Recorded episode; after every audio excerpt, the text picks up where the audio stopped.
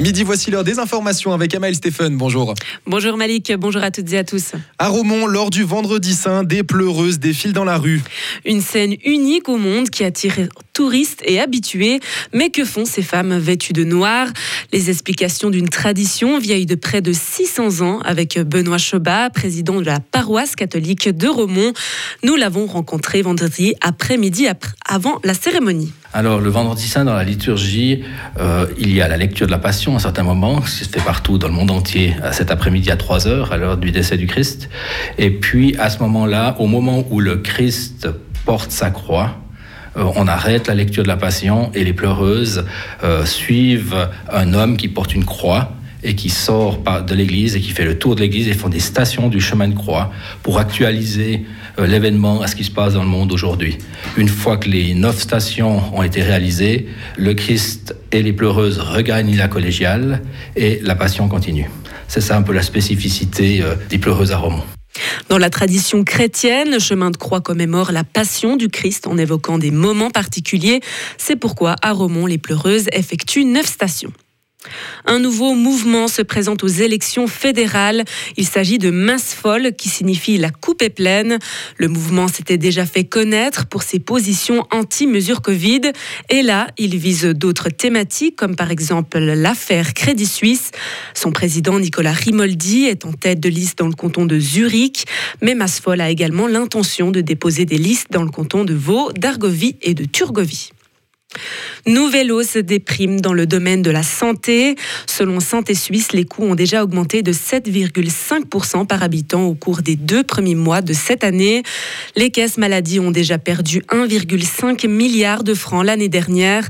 Et maintenant, il n'y a plus assez pour combler les trous, explique la directrice de l'association des assureurs maladies. À fait en Valais, une importante avalanche a emporté 16 randonneurs à ski hier matin. Heureusement, ils ont tous été retrouvés vivants. Huit hélicoptères ont été rapidement mobilisés et deux blessés ont dû être hospitalisés. Au-delà de l'engagement des sauveteurs, plusieurs autres facteurs chance ont conduit à ce dénouement heureux.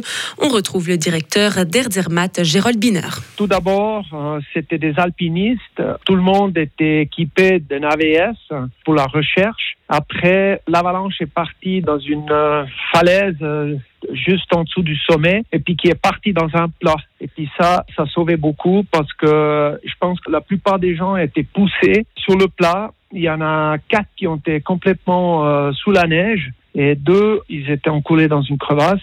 Et puis le reste, c'était partiellement dans la neige. Alors, je pense que c'était vraiment beaucoup, beaucoup de chance. Et puis, euh, il fallait réagir assez vite. Et puis, euh, nos équipes, ils ont fait un boulot extraordinaire. Une interview rapportée par nos confrères de Rhône FM. Un immeuble d'habitation s'est effondré au centre de Marseille. Ça s'est passé cette nuit. Cinq blessés ont déjà été recensés selon un bilan provisoire.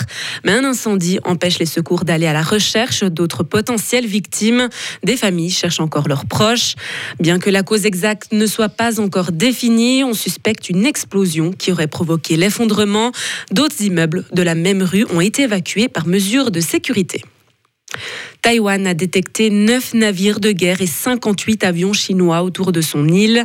On en est au deuxième jour d'un exercice d'encerclement total de la part de la Chine qui a simulé des frappes contre les cibles clés à Taïwan aujourd'hui.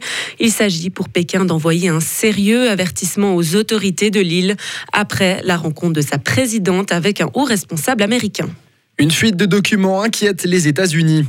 Le ministère américain de la Justice a ouvert une enquête pour tenter d'identifier la source de la fuite.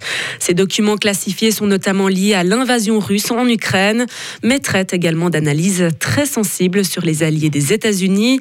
Ils ont été diffusés sur Twitter, Telegram, Discord et d'autres réseaux sociaux ces derniers jours, et de nouveaux documents continuent à faire surface. Et enfin, des dizaines de milliers de fidèles sont attendus aujourd'hui, place Saint-Pierre au Vatican, pour célébrer la messe de Pâques.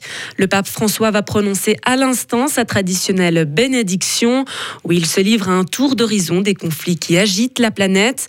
Comme en 2022, son message devrait être marqué par la guerre en Ukraine, mais aussi le regain de tensions au Proche-Orient, ou encore les récents naufrages meurtriers de migrants en Méditerranée.